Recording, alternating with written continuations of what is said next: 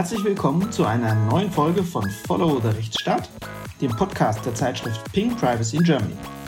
Wir sprechen heute wieder über aktuelle Fragen des Rechts, des Rechtsstaats und unserer Verfassung und haben dabei einen ganz besonderen Blick auf unsere Leib- und Magenthemen Datenschutz und Informationsfreiheit. Mein Name ist Stefan Brink, ich leite ein Digitalisierungsinstitut in Berlin und bin der ehemalige Landesdatenschutzbeauftragte von Baden-Württemberg und mir gegenüber sitzt Professor Nico Herting, Rechtsanwalt und Herausgeber der Ping. Hallo, Nico. Grüß dich, Stefan. So, wir starten heute direkt in zwei spannende Themen hinein. Und das erste Thema betrifft äh, tatsächlich mich auch selbst, jedenfalls in der Vergangenheitsform. Es geht nämlich um die spannende Frage, wie unabhängig sind eigentlich unabhängige Aufsichtsbehörden? Hintergrund ist ein jetzt schon seit längerem schwelender Streit zwischen dem Bundesgesundheitsminister Karl Lauterbach und dem Bundesdatenschutzbeauftragten, dem Bundesbeauftragten für Datenschutz und Informationsfreiheit heißt es korrekt, Ulrich Kelber. Äh, worum geht's in der Sache? So ein Streit entzündet sich natürlich immer an bestimmten Themen. Hier geht's schon wirklich seit Jahren um das Thema elektronische Patientenakte, die in den äh, kassenversicherten Bürgerinnen und Bürger warten schon seit Jahren darauf, dass sie äh, elektronischen Zugriff auf ihre Patientenakte bekommen, äh, dass die Ärzte sich besser austauschen können, dass die Abrechnungen einfach werden, dass mehr Transparenz ins System reinkommt und es klappt nicht und klappt nicht. Und jetzt sind wir wieder an einer Weggabelung sozusagen, wo die elektronische Patientenakte relativ weit gediehen ist, freigegeben und freigeschaltet werden soll. Allerdings jetzt der Bundesbeauftragte sagt, pass mal auf, so wie ihr das vorhabt, so ist das nicht datenschutzkonform. Worum geht's in der Sache? Es geht darum, dass die Patientinnen und Patienten, so wie die elektronische Patientenakte jetzt konfiguriert ist, keine hinreichenden Wahlmöglichkeiten bekommen, was eigentlich an Daten in der Patientenakte landet und was nicht. Da kann es ja sensiblere Daten geben und weniger sensible.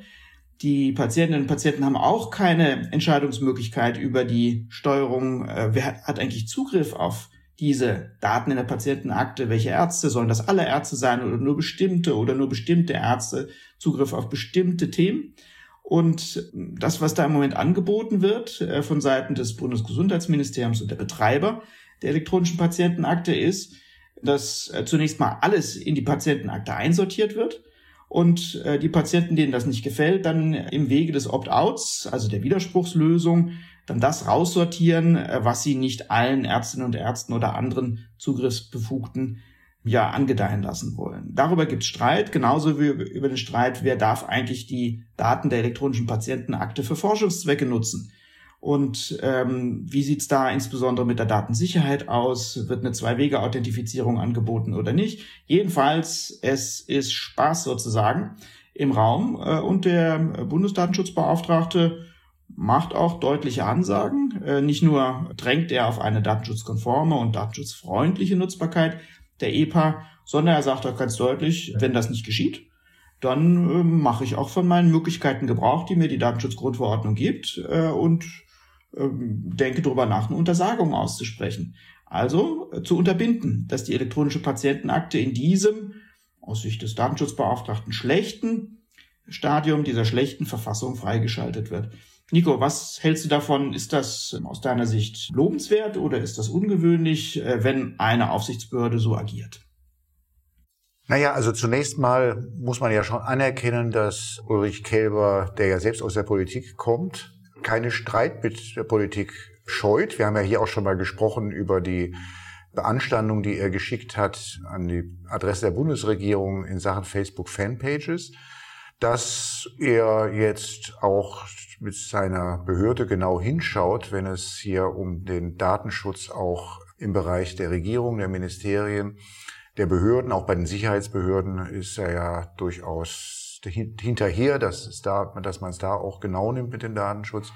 Das ist zunächst mal zu, zu begrüßen. Die elektronische Patientenakte hat natürlich eine, eine traurige Historie, weil sie ja so lange gebraucht hat, bis sie mal ja irgendwann dann vielleicht auch tatsächlich kommt.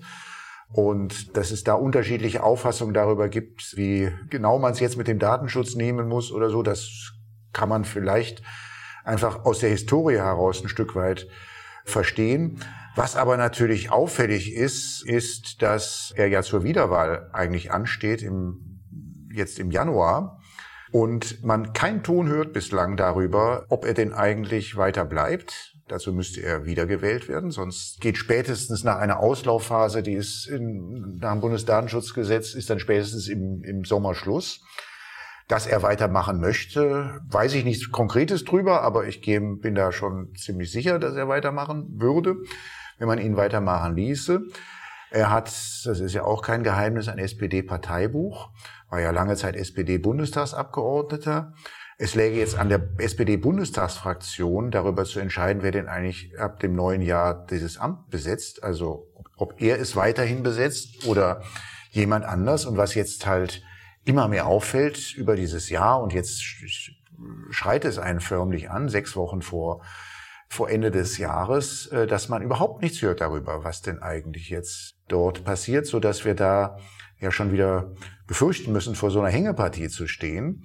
Und wenn man dies dann zusammennimmt damit, dass er sich fraglos, also jedenfalls bei den Gesundheitspolitikern seiner Partei, mit seinen beharrlichen äh, Einwänden, die er dort vorbringt, mit Gewissheit jetzt nicht nur Freunde gemacht hat, dann muss man ja so ein bisschen sich fragen, also ähm, soll er jetzt etwa dafür äh, sanktioniert werden, dass er jetzt da aus deren Sicht Sand ins Getriebe gestreut hat, Datenschutz Sand ins Getriebe. Und das, ähm, das kann man natürlich nicht gut finden, dass, äh, wenn das jetzt so läuft, dass man als Datenschutzbeauftragter, also du hast es ja auch, du weißt ja auch, wie das ist, dass man als Datenschutzbeauftragter ähm, äh, wenn man äh, jetzt dann äh, vor einer solchen Wiederwahl steht, Wohlgefallen zeigen muss, weil einen ansonsten die eigenen Parteifreunde irgendwie vor die Tür setzen. Das ist ja, das wäre ja nun wirklich skandalös äh, und würde das Amt ganz erheblich beschädigen und die Unabhängigkeit dann doch in, auch erheblich in Frage stellen, wenn das so kommen würde, dass er jetzt seinen Hut nehmen müsste, äh, weil er den Gesundheitspolitikern nicht bequem genug war. Das, das sehe ich genauso. Das wäre natürlich ein fatales Zeichen, äh, wenn ein Datenschutzbeauftragter, der seinen Job macht sozusagen und seinen Job gut macht. Äh, Uli Kelber ist mit Sicherheit einer der aktiven Datenschützer, die auch jetzt äh, in den vergangenen fünf Jahren immer wieder klare Positionen bezogen haben. Wenn das äh, sozusagen seine Wiederwahl in Frage stellen wird, das wäre ein fatales Zeichen. Ähm, Vielleicht nochmal zum, zum Hintergrund. Der Bundesbeauftragte Uli Kelber wurde im Januar 2019 gewählt. Die Amtszeit des äh, Bundesbeauftragten beträgt fünf Jahre. Das ist übrigens unterschiedlich in Bund und Ländern. Da gibt's alle möglichen Kombinationen. Also es gibt vier Jahre, sechs Jahre, auch noch längere Amtszeiten. Beim Bund sind's fünf, sodass er jetzt also tatsächlich Januar 24 zur Wiederwahl steht. Äh, auch die Wiederwahlmöglichkeiten sind äh, in Bund und Ländern unterschiedlich reguliert. Auf Bundesebene gibt es die Möglichkeit der einmaligen Wiederwahl, das ist zulässig. In Ländern ist zum Teil zweimal Wiederwahl möglich, zum Teil ist sie gar nicht geregelt. Und ähm, allein der Eindruck, der jetzt entsteht, äh, nämlich dieses Schweigen im Walde, ist nicht gut. Hinter den Kulissen wird auch darüber schon geredet. Äh, natürlich tauschen sich die Datenschützer auch über diese Frage aus und sie vermissen ein klares Signal, dass Uli Kelber wiedergewählt wird. Ich bin ganz sicher, ähm, dass er äh, wieder antreten würde. Er ist äh, nach wie vor voller Energie und ähm, ich kann mir sehr gut vorstellen, ähm, dass er äh, die weitere, die zweite Amtszeit wahrnehmen würde und auch mit viel Schwung wahrnehmen würde. Daran sieht man aber natürlich auch, und das ist ja, äh, lohnt allemal, sich darüber Gedanken zu machen, äh, dass die Unabhängigkeit, die in Artikel 52 der Datenschutzgrundverordnung allen Aufsichtsbehörden zugeordnet ist, äh, dass es mit der manchmal unter praktischen Gesichtspunkten nicht besonders weit her ist. Wie unabhängig, unabhängig ist denn ein Datenschutzbeauftragter, der zur Wiederwahl steht? Wie unabhängig ist denn ein Datenschutzbeauftragter, der nicht die Mittel bekommt, die personelle Ausstattung, die Sachmittel, um seinen Job ordentlich zu machen, da bleibt halt faktisch gesehen relativ wenig übrig. So dass man, ja, sich schon Gedanken darüber machen muss, dass die Unabhängigkeit nicht nur auf dem Papier steht, sondern auch tatsächlich gelebt werden kann. Schon die, die Tatsache, dass dort Unklarheiten entstehen, dass äh, eine Unsicherheit entsteht, könnte man ja als Druckmittel einsetzen. Ähm, also ich bin sicher, wenn wir jetzt eine Anfrage an die Bundesregierung richten würden, wie sieht's denn aus mit der Wiederwahl? Da würden die Business as usual machen und sagen, wieso, ist doch gar nichts passiert, was regt ihr euch denn so auf? Trotzdem, ähm, alleine, dass es nicht klar ist, dass er wieder vorgeschlagen wird und wieder zur Wahl sich stellen kann äh, im Bundestag, äh, schon das äh, übt natürlich Druck aus. Und äh, wird ähm, den jeweiligen Amtsinhaber zum Nachdenken bringen, was mache ich denn jetzt? Ja, äh, brenne ich jetzt noch mal ein Feuerwerk ab oder halte ich mich mal zurück? Du hast es schon gesagt, Nico, ich war ja auch in einer Situation, wo ich mir überlegen musste, 2022 in Baden-Württemberg, ähm, trittst du noch mal an, willst du noch mal wiedergewählt werden? Und ähm, als ich mich dann entschieden hatte, nicht noch mal äh, in eine zweite Runde zu gehen, ist das auch sofort politisch sozusagen aufgegriffen worden nach dem Motto, ah, die Landesregierung wollte gar nicht mehr, äh, das bringt nochmal Antritt. Oder da hat es ein Zerwürfnis gegeben. Äh, das heißt, das ist eine politische Frage auch, äh, die dann auf dem Tisch liegt und mit der man umgehen muss. Und Leidtragender solcher politischen Auseinandersetzungen ist meistens das Amt und seine Unabhängigkeit. Und genau das muss verhindert werden aus meiner Sicht. Frage, wie kriegt man das hin? Äh, eine Möglichkeit, Nico, ich weiß nicht, was du davon hältst, bestünde natürlich darin, die Wiederwahl auszuschließen und zu sagen, du wirst gewählt, du bist es für die Amtszeit, danach bist es nicht mehr und dann musst du dir auch gar keinen Kopf machen, dass du irgendwem gefallen musst oder irgendwie freundlich oder nett sein musst oder deine Aktionen klug über deine Amtszeit verteilst, sondern dann ist eine Wiederwahl einfach nicht möglich. Ähm, ein Beispiel dafür gibt es äh, auch bei den äh, Bundesorganen ähm, am Bundesverfassungsgericht gab es ursprünglich mal relativ kurze Amtszeiten.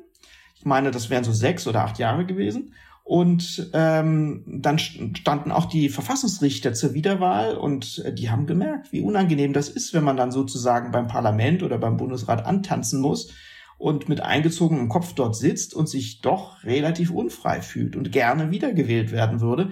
Das macht was mit der Unabhängigkeit. Und um das Thema vom Tisch zu kriegen, hat man bei Bundesverfassungsrichtern die Wiederwahl ausgeschlossen. Dafür aber die Amtszeit wesentlich verlängert auf zwölf Jahre. Das könnte ja eine Lösung sein. Was hältst du davon? Willst du das, würdest du das auch im, im Datenschutzbereich favorisieren, Nico? Stefan, das ist jetzt lustig, weil wir uns darüber gar nicht vorab ausgetauscht haben. Nein. Aber genau denselben Gedanken hatte ich auch. wir haben ja hier in den Podcasts schon verschiedentlich auch mal über die Wahl der Bundesverfassungsrichter gesprochen. Ähm, und da ist es tatsächlich ja so, zwölf Jahre und dann können sie nicht wiedergewählt werden. Und warum können sie nicht wiedergewählt werden? Um sie gar nicht in eine Position zu bringen, wo sie ja. irgendwie äh, gefällig äh, meinen sein zu müssen, um ihre Wiederwahl mhm. nicht zu gefährden. Das hat schon was für sich. Ähm, dann ist sicherlich eine Amts wäre sicherlich, wenn es keine Wiederwahl gäbe, eine Amtsperiode von fünf Jahren wäre wohl sehr problematisch, weil das würde ja dann ähm, für viele bedeuten, die vielleicht geeignet wären, dass sie sich überlegen müssten, ob sie sich das antun, dass sie fünf Jahre das mhm. machen und anschließend müssen sie, voll, müssen sie wieder irgendwo vollständig neu beruflich Fuß fassen. Ähm, das will man sicherlich nicht. Man will ja auch nicht nur irgendwie dann Amtsspitzen haben, die irgendwie schon im Ruhestandsalter sind und dieses mhm. Thema nicht mehr haben, nicht? Ähm, also sprich, das würde, oder es würde vieles dafür, alles dafür sprechen, dann auch tatsächlich mit längeren äh, Amtsperioden da ranzugehen, aber das würde, wäre schon eine Forderung, die mir einleuchten würde, etwa zu sagen, in Anlehnung an die Amtszeiten der Bundesverfassungsrichter, ähm, Bundesdatenschutzgesetz ändern, nichts mehr mit Wiederwahl, aber dafür ist man zwölf Jahre im Amt. Ähm, das äh, wäre sicherlich das würde sicherlich die Unabhängigkeit der Amtsinhaber würde das sicherlich deutlich, könnte das deutlich stärken. Also das ist, das ist sicherlich so. Aber im Moment muss man erstmal fordern, also das, ähm, das ist ja auch wieder ein, also es ist ja auch wieder das Transparenzthema, nicht Artikel 57 DSGVO, die transparentes Verfahren für die Besetzung der Amtsspitzen in den Datenschutzbehörden vorschreibt. Und das, was jetzt im Moment wieder geschieht, äh, wo mutmaßlich in Fraktionsstuben und Hinterzimmern irgendwie darüber gesprochen wird, ob man ihm noch mal fünf Jahre gibt oder nicht, aber das halt alles hinter verschlossenen Türen. Das ist äh, also sicherlich auch, da sind wir Deutschen äh, auch wieder mal nicht gerade die Musterknaben an DSGVO-Konformität. Und äh, da kann man wirklich nur hoffen, dass das mal irgendwann auch, ob durch die Kommission oder wen auch immer, mal wirklich auch aufgegriffen wird, äh, hier auch mal in Deutschland äh, dafür zu sorgen, dass äh, diese politischen Ränkespiele rund um die ja immerhin 18 Positionen, die da immer zu vergeben sind, dass da doch auch mal eine neue Zeit irgendwie äh, Einzug hält und nicht alles weiter so, so weitergeht, wie es bis zur DSGVO, nämlich bis 2018 ja immer gewesen ist. Ja, absolut, sehe ich genauso. Und vor dem Hintergrund, was wir jetzt gerade sehen auf, auf Bundesebene, ähm, fällt mir auch wieder ein, wie schwach die Gerichtsentscheidungen sind, die wir in dem Bereich auch dieses Jahr gesehen haben. Ähm, Niedersachsen, äh, Frage, äh, ob Barbara Thiel weitermachen kann oder nicht. Dann kommt ein ähm, Gericht, ein niedersächsisches Gericht und sagt, äh, wieso, was wollt ihr denn, war doch transparent, wird auch im Landtag gewählt, äh, in öffentlicher Sitzung. Da ist doch gar nichts dran auszusetzen, dass sie dann auch gleichzeitig ähm, die klaren Vorgaben der Datenschutzgrundverordnung zu den Qualifikationsanforderungen für das Amt ähm, nicht ernst nehmen, ist dann nochmal ein weiteres Ärgernis. Aber äh, dieses Vordergründige, wieso ähm, der Beauftragte ähm, als Chef der Aufsichtsbehörde wird doch im Parlament in öffentlicher Sitzung gewählt, das ist doch transparent. Nee, das Gegenteil ist der Fall. Die Entscheidungen, die politischen Entscheidungen finden natürlich im Vorfeld statt. So wie wir jetzt im Vorfeld der Wahl oder Wiederwahl des Bundesbeauftragten sind. Ähm, und natürlich wird jetzt darüber gestritten. Und wenn irgendwas passieren ähm, sollte, was die Unabhängigkeit des äh, Bundesbeauftragten beeinträchtigt, dann wäre das jetzt und zwar in intransparenter Art und Weise. Und das ist nicht gut. Ja, das, äh, da muss schon der Schein, äh, dass da möglicherweise irgendwas schiefläuft äh, oder ähm, irgendwelche Zumutungen in den Raum gestellt werden nach dem Motto, ähm, sei mal nicht so streng oder halte ich mal aus Gesundheitsfragen raus oder was auch immer. Das muss vom Tisch. Das ist nicht gut für die, auch das Ansehen des Amtes. Und deswegen äh, brauchen wir in dem ganzen Bereich mehr Transparenz. Äh, wir brauchen Politiker, die sich dann eben auch zurückhalten und die Fachlichkeit der äh, Postenbesetzung in den Vordergrund stellen. Und wir brauchen Gerichte, auch nationale Gerichte, die bereit sind, ähm, das auch einzufordern. Und wenn sie den Mumm dazu nicht haben, das kann man ja manchmal den Eindruck haben bei Verwaltungs- oder auch Verfassungsgerichten, gerade der Länder, dass sie nicht mutig genug sind, dann sollen sie wenigstens die ganze Sache dem Europäischen Gerichtshof vorlegen. Der hat nämlich den Mumm und der würde mit Sicherheit klare Vorgaben machen zum Thema Unabhängigkeit, Qualifikation und transparentes Wahlverfahren von äh, den Chefs, den Chefinnen von Aufsichtsbehörden. Insofern, ja, stimme ich dir zu, kein Ruhmesblatt für die Bundesrepublik. Ja, der Fall Barbara Thiel, da möchte ich jetzt eigentlich zu den Urteilen nicht so viel sagen, weil ich ja bekanntlich das Verfahren geführt habe für Barbara Thiel. Aber eine Parallele, die ist natürlich auch schon wieder bezeichnend.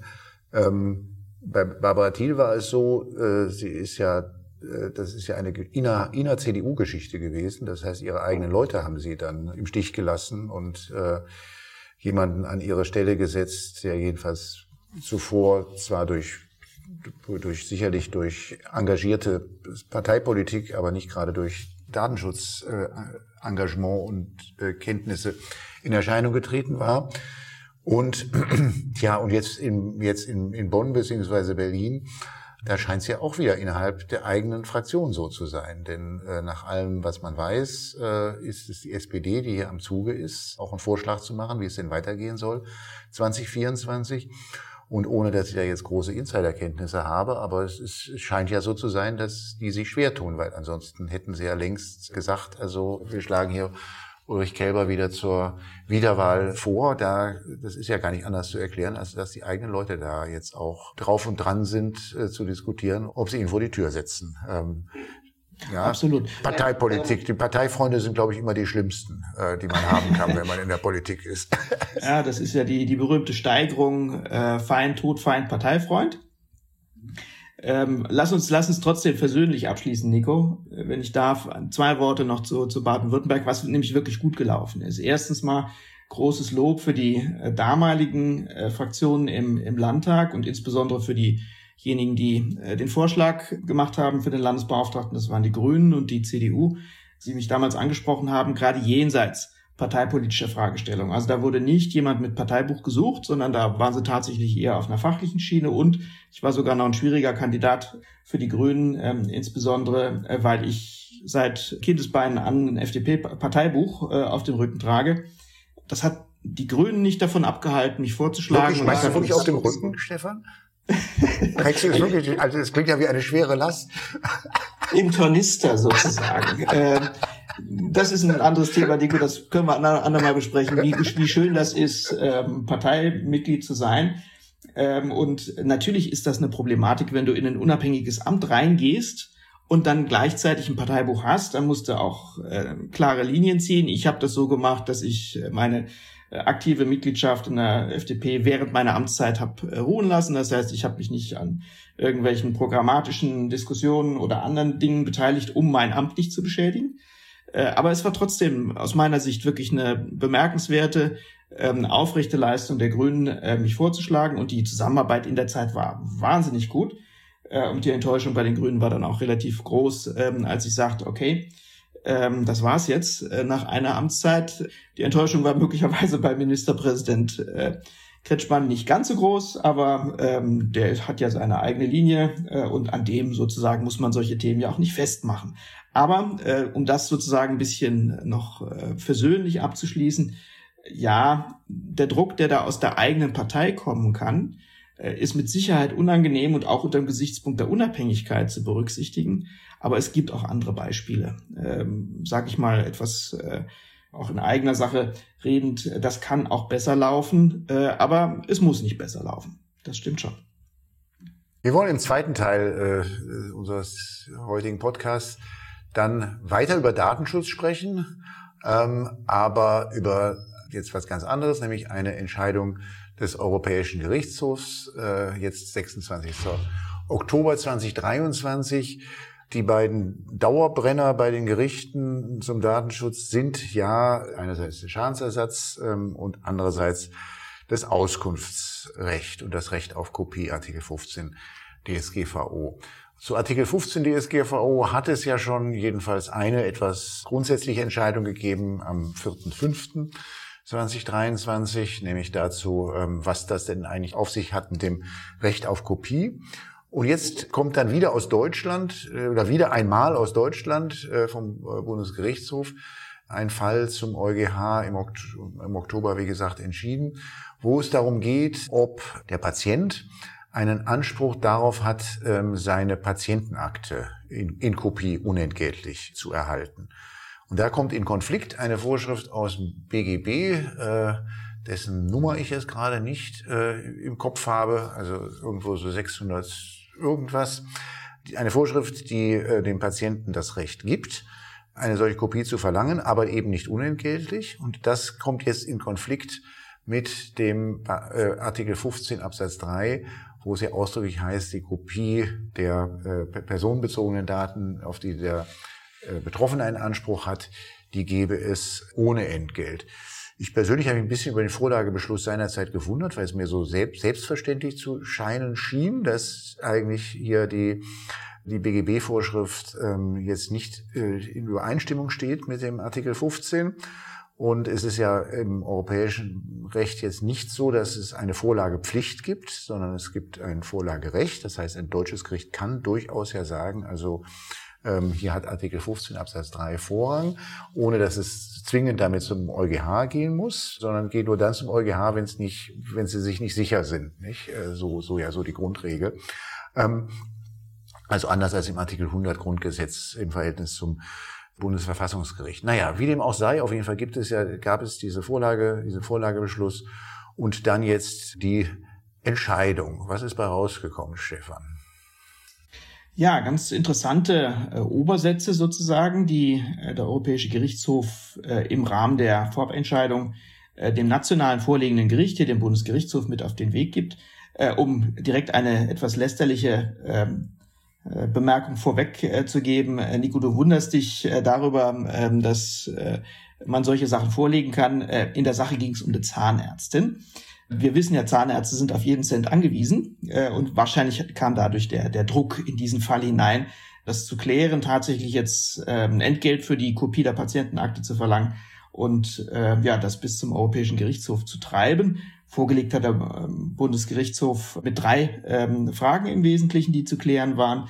Und die erste Frage fand ich sehr interessant. Ähm, da ging es nämlich um die Frage, aus welchen Gründen muss eigentlich dieses Auskunftsrecht nach Artikel 15 geltend gemacht werden? Kann man da sozusagen das äh, oder muss man die Gründe vorbringen, die auch in der Datenschutzgrundverordnung und in den Erwägungsgründen dazu vorgesehen sind. Da steht ähm, geschrieben, äh, dass äh, eine im 63. Erwägungsgrund, dass ähm, die Auskunft verlangt werden kann, um sich der Verarbeitung bewusst zu sein und deren Rechtmäßigkeit überprüfen zu können.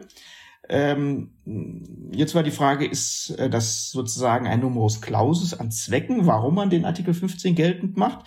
Oder ist es das nicht? Äh, wir wissen, du weißt besonders, Nico, aus deiner anwaltlichen Erfahrung, der 15er wird ja häufig nicht äh, solitär geltend gemacht, sondern entweder in einem laufenden Prozess oder jedenfalls auch mit der Ziel Zielrichtung, ähm, nach Artikel 82 Schadensersatz zu verlangen für den Fall, dass die Auskunft entweder nicht äh, rechtzeitig, nicht vollumfänglich erbracht wird oder für den Fall, dass interessante Informationen äh, an den Betroffenen geraten, wo er sagt, na, jetzt kann ich ja nachweisen, dass das rechtswidrig war und da will ich jetzt Geld rausziehen.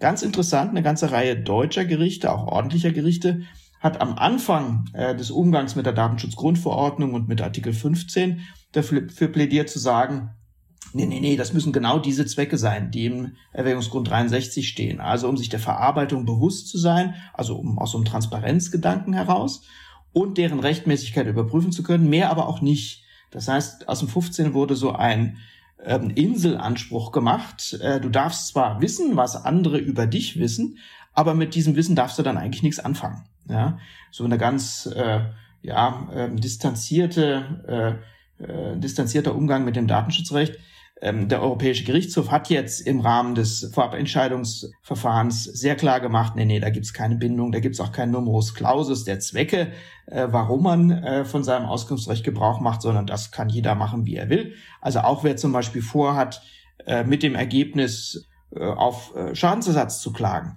kann das durchaus machen. Und auch wer zum Beispiel äh, Kosten sparen will, weil der äh, Anspruch äh, nach Artikel 15 ja nach äh, Artikel 12 Absatz 5 kostenfrei geltend gemacht werden kann und erst der wiederholte Anspruch äh, äh, dann ein angemessenes Entgelt ähm, hervorruft. Auch das kann ja möglicherweise ein Grund sein, über den 15 zu gehen und nicht über die nationale Ordnung, äh, das nationale Recht. Also, erste Antwort, äh, EuGH da gibt's keine Begrenzung von deinen betroffenen Rechten. Äh, lieber Patient, äh, kannst du Gebrauch machen, ohne dass du damit eine bestimmte Zielsetzung verbinden musst. Bist du da einverstanden, Nico, oder ist das eher überraschend aus deiner Sicht? Na, überraschend ist es sicherlich nicht, wenn man den, den äh, unseren geliebten EuGH so kennt, dass das so herauskommt. Äh, ich, ich glaube, es ist so ein bisschen Fall von äh, ein geflügeltes Wort abwandelt, bad cases make, make bad law also bei den, bei der Patientenakte, da ist das ja schon sozusagen auf der Stirn geschrieben, dass man da nicht so fein säuberlich jetzt zwischen verschiedenen Zwecken unterscheiden kann, weil äh, das Einsichtsrecht, die Vorschrift habe ich mittlerweile nachgeholt, 630, Gustav BGB, das hat natürlich alle Elemente. Das hat natürlich äh, ein Element erstmal der Überprüfung der ärztlichen Leistung aber hat sicherlich auch ein persönlichkeitsrechtliches Element, dieses Einsichtsrecht, weil irgendeinen Grund muss es ja geben, dass es das, dass, dass der Gesetzgeber gemeint hat, jetzt für den, für den, Werkvertrag, der mit, oder Dienstvertrag, der mit dem Arzt geschlossen ist, so eine Regelung zu schaffen, die es, ander, die es in anderen Zusammenhängen nicht gibt. Und deshalb wird schon irgendwas mit dem Persönlichkeitsrecht auch zu tun haben, was ja natürlich im Spiel ist äh, wenn es um mein Ansehen geht, jetzt doch einmal hereinzuschauen, was der Arzt denn da über mich aufgeschrieben hat. Also da sind wir schon sehr, sehr nah am Persönlichkeitsrecht dran, so dass man schwer sagen kann, äh, also das ist jetzt irgendwie ein ganz anderer Zweck, dass ich jetzt hier die überprüfen will, ob der Arzt nach äh, den Regeln der ärztlichen Kunst behandelt hat. Ja, das kann man. Das ja. wäre eine ganz künstliche äh, Aufsplittung.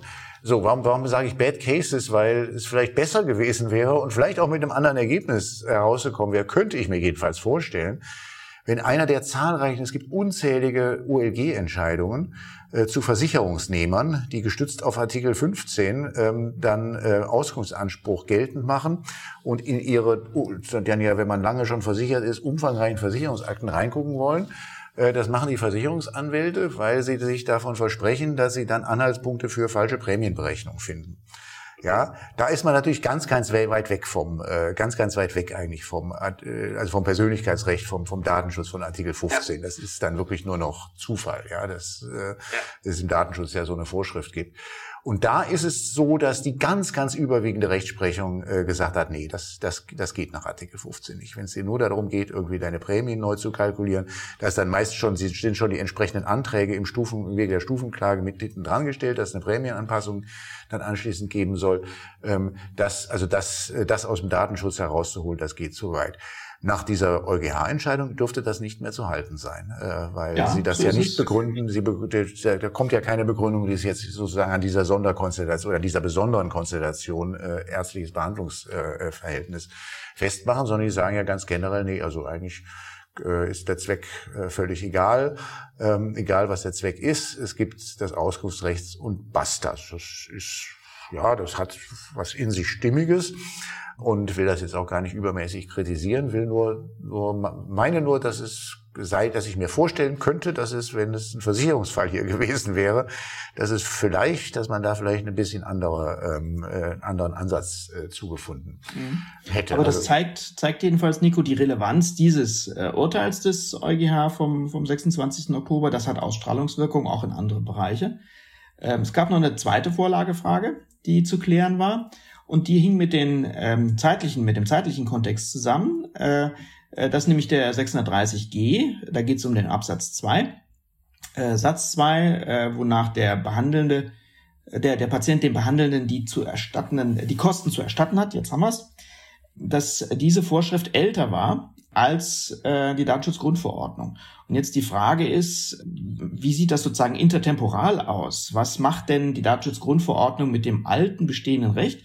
überspielt sie das tatsächlich auch. Äh, und da sagt der Europäische Gerichtshof äh, in der ihm eigenen Munterkeit, das ist kein Problem. Ähm, die entsprechende einschlägige Norm ist der Artikel 23 Datenschutzgrundverordnung. Danach sind Beschränkungen äh, der Rechten, Rechte und Pflichten nach der Datenschutzgrundverordnung durch nationales Recht möglich in bestimmten Bereichen, zum Beispiel aus Gründen der öffentlichen Sicherheit oder äh, zur Gefahrenabwehr äh, und auch ähm, zum Beispiel mit äh, dem Gesichtspunkt der äh, äh, sozialen Sicherung äh, kann man in den Bereichen, äh, also durch nationales Recht, die Datenschutzgrundverordnung beschränken. Dazu sagt jetzt der Europäische Gerichtshof, das ist aber kein Problem. Wenn die nationale Regelung älter ist als die Verordnung, fällt sie trotzdem in den Anwendungsbereich der Datenschutzgrundverordnung. Die setzt sich trotzdem durch.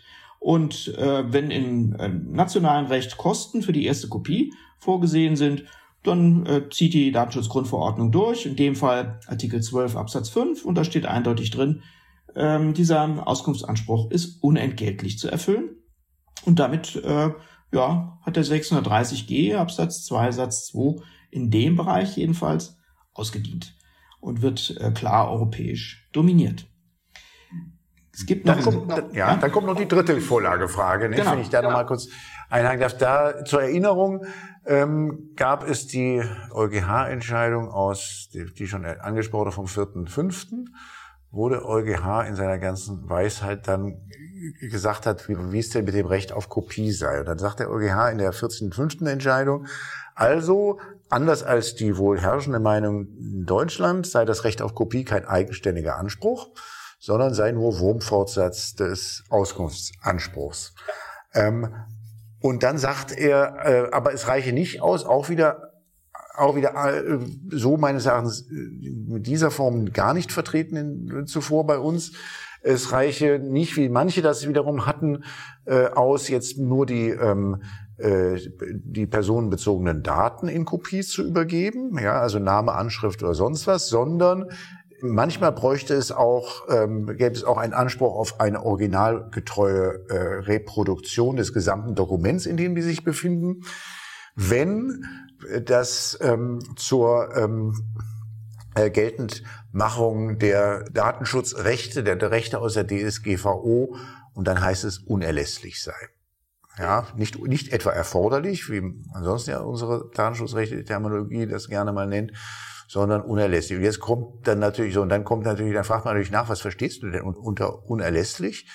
Lieber EuGH, und dann sagt der EuGH eben gar nichts, er sagt gar nichts zurück. Wenn er etwas sagen würde, würde er sagen, das muss ich nicht entscheiden, sondern ich muss ja hier nur die Frage beantworten, die mir gestellt wird. Das müssen jetzt wiederum die nationalen Gerichte entscheiden. Super, dann können erstmal wieder Doktorarbeiten darüber geschrieben werden, über den, über diesen Begriff. Und an der Stelle war der EuGH dann auch, was ist denn jetzt bei einer ärztlichen, bei, bei einer ärztlichen Patientenakte oder ärztlichen Behandlungsakte, was sind denn da eigentlich jetzt äh, Kopien, die unerlässlich sind für die Wahrnehmung der Rechte des Patienten aus der DSGVO? Und da sagt der, sagt der EuGH dann auf einmal, also eigentlich so gut wie alles. Mhm. Ist erstaunlich. Ähm, ich glaube, da hat der EuGH sich sozusagen ähm, in seiner äh, früheren Entscheidung auf eine äh, etwas schiefe Ebene begeben und jetzt geht er den Weg halt weiter, auch wenn es nicht mehr so wahnsinnig überzeugend ist, was er hier sagt. Ähm, ich glaube, die Gründe, den, äh, das Recht auf äh, Kopie nach Artikel 15 Absatz 3 etwas äh, stärker einzugrenzen. Die waren schon nicht schlecht, da ließen sich auch aus dem Wortlaut der Datenschutzgrundverordnung ganz gut ableiten. Nämlich ähm, der Verantwortliche stellt eben keine Kopie seiner Akten zur Verfügung, das steht da nicht drin, oder seiner Informationssammlungen oder was auch immer, sondern er stellt eine Kopie der personenbezogenen Daten, die Gegenstand der Verarbeitung sind, zur Verfügung. Und dass das was anderes ist als die Akte durchkopieren, liegt eigentlich auf der Hand. Aber da kommt der EuGH jetzt offensichtlich nicht mehr so richtig raus. Ich verstehe es auf der anderen Seite, äh, wie er argumentiert, dass er sagt, naja, äh, was bringt das denn äh, den Betroffenen, wenn er Auskunft bekommt darüber, dass bestimmte personenbezogene von Daten von ihm beim Verantwortlichen vorliegen, aber den Kontext gar nicht kennt, also gar nicht einschätzen kann, was weiß denn jetzt der Verantwortliche tatsächlich über mich? Welche Informationen ähm, hat er denn sich erschlossen und was kann er denn jetzt über mich rauskriegen? was, was kann er über mich sagen? Und dass man dann auf die Idee kommt zu sagen, na ja, der Kontext muss schon so mit dabei sein, dass man einschätzen kann, was der Verantwortliche mit den eigenen Daten so machen könnte. Ähm, das ist nachvollziehbar. Aber ich stimme dir zu, Nico, das, was jetzt der äh, EuGH in seiner Oktoberentscheidung äh, rausgeworfen hat, das ist allumfassend. Wenn er sagt, ähm, die Patientenakte äh, ist zu kopieren, äh, und die Kopien sollen enthalten Informationen wie beispielsweise Diagnosen, Untersuchungsergebnisse, Befunde der behandelnden Ärzte, Angaben ähm, zu, zur vorgenommenen Behandlung oder von Ein Eingriffen. Da bleibt eigentlich nicht mehr viel, was man rausnehmen kann aus der Akte. Aber letztlich äh, macht der Europäische Gerichtshof aus einem Recht auf Kopie personenbezogener Daten ein Recht auf Kopie der Akte. Äh, das kann man kritisch sehen. Da ist dann nur halt wieder die Frage, was machst du dagegen? Ja, kommst du daran noch vorbei? Ist das noch eine Angelegenheit, die man noch in irgendeiner Form beeinflussen könnte? Ich glaube, da kommst du nicht mehr ran und äh, selbst der Gesetzgeber würde, wenn irgendwann mal eine Revision der Datenschutzgrundverordnung ansteht, da wahrscheinlich nicht mehr ohne weiteres reingerätschen. Wir werden mit Sicherheit erleben, dass der nationale Gesetzgeber übers BDSG wieder versucht, das irgendwie einzuschränken aber es läuft ja im Moment auch tatsächlich eine Novellierung des BDSG, wo auch an solche Fragestellungen gedacht ist. Aber da wird man getrost sagen können, Freunde, das lasst ihr besser mal bleiben. Der Europäische Gerichtshof hat eine vielleicht steile, aber doch klare Linie eingeschlagen. Und dagegen jetzt mit nationalen Gesetzen äh, vorzugehen, ist nicht so arg vernünftig. Das würde der Europäische Gerichtshof sich nicht bieten lassen.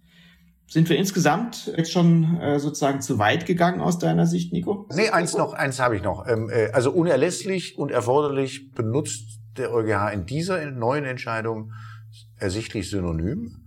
Das heißt, ein, einmal zitiert er sich selbst und dann kommt dort das Wort unerlässlich wieder auf. In dem äh, Antwortsatz ganz am Schluss heißt es auf einmal erforderlich, also wird man daraus rückschließen können, dass man da nicht so viel reingeheimnissen kann in die Unterscheidung zwischen erforderlich und äh, unerlässlich. Ein, ein kleinen, es ist jetzt, nein, es ist nicht Wortglauberei, was ich jetzt mache, aber es gibt einen kleinen Widerspruch, der mir aufgefallen ist. Nämlich, wo zieht der EuGH denn das vor allen Dingen dann heraus, dass also bei der Patientenakte doch eigentlich alles unerlässlich ist? Oder erforderlich ist, aus dem Satz 2 des Erwägungsgrunds 63. Das ist der Erwägungsgrund zum Auskunftsrecht. Dies schließt das Recht betroffene Personen auf Auskunft über ihre eigenen gesundheitsbezogenen Daten ein, etwa Daten in ihren Patientenakten, äh, beispielsweise Diagnosen, Untersuchungsergebnisse, Befunde der behandelnden Ärzte und Angaben zu Behandlungen und Eingriffen enthalten. Ja, das lässt sich, das steht so in dem Erwägungsgrund und dann sagt er, und daraus schließt der EuGH hat dann quasi sicheren Boden unter den Füßen, weil sie auf diesen Erwägungsgrund stützen kann. Daraus schließt er, dass doch bei der Patientenakte eigentlich alles auch in Kopie hergegeben werden muss. Allerdings, ähm, ganz am Anfang, wo es darum geht, also ob denn die, ob denn die Zwecke, die der ähm, Anspruchsteller verfolgt, eine datenschutzrechtliche Zwecke sein müssen, da sagt er was ganz anderes über den Erwägungsgrund. Denn da gibt es den Erwägungsgrund, denselben Erwägungsgrund im ersten Satz. Eine betroffene Person sollte ein Auskunftsrecht hinsichtlich der sie betreffenden personenbezogenen Daten besitzen und dieses Recht problemlos und in angemessenen Abständen wahrnehmen können. Jetzt kommt's, um sich der Verarbeitung bewusst zu sein und deren Rechtmäßigkeit überprüfen zu können. Ja, steht da so drin. Also da steht drin, es ja. muss eigentlich ein Datenschutzziel verfolgt werden. Und da sagt der EuGH dann am Anfang in dem, zu der ersten Frage mit Schlankheit, ach, das ist ja nur ein Erwägungsgrund. Ja, ähm, mhm. das ist, äh, also da machen, da relativiert er das auf einmal und sagt, also Erwägungsgründe seien doch nicht so beim Wort zu dem. Das ist dann eindeutig an der einen Stelle links und an der anderen Stelle rechts geblinkt, was er da gemacht hat. Ja, ja. Woran man wieder erkennt, der Europäische Gerichtshof ist ähm, dezidiert datenschutzfreundlich aufgestellt. Wenn er irgendwas tun kann, äh, um Betroffenenrechte zu stärken, dann macht das auch. Und äh, umgekehrt, das haben wir bei der leidigen Debatte über Datentransfers jenseits von Europa ja auch erlebt.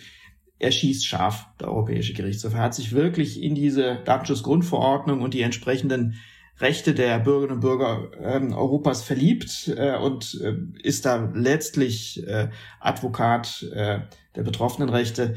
Dass man das so schön zusammenführen kann in einem Bewegungsgrund, äh, dass man es einmal einmal Hü sagt und einmal Hot, das allerdings ist schon eine Besonderheit dieser Entscheidung des Europäischen Gerichtshofs. Stefan, wir haben uns heute vorgenommen, nicht mehr als 30 Minuten zu machen und haben es ja jetzt, haben unser Ziel auch erreicht. Und wir haben es jetzt innerhalb, innerhalb von 43 Minuten geschafft. Ähm, deswegen, ja, Dank an alle Zuhörenden, Zuhörerinnen, Zuhörern und denen, die nicht so genau wissen, was sie sind. Und ähm, bis zum nächsten Mal. Alles Gute. Tschüss.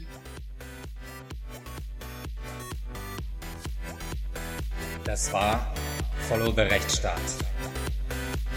Schaltet auch ein bei der nächsten Folge und abonniert.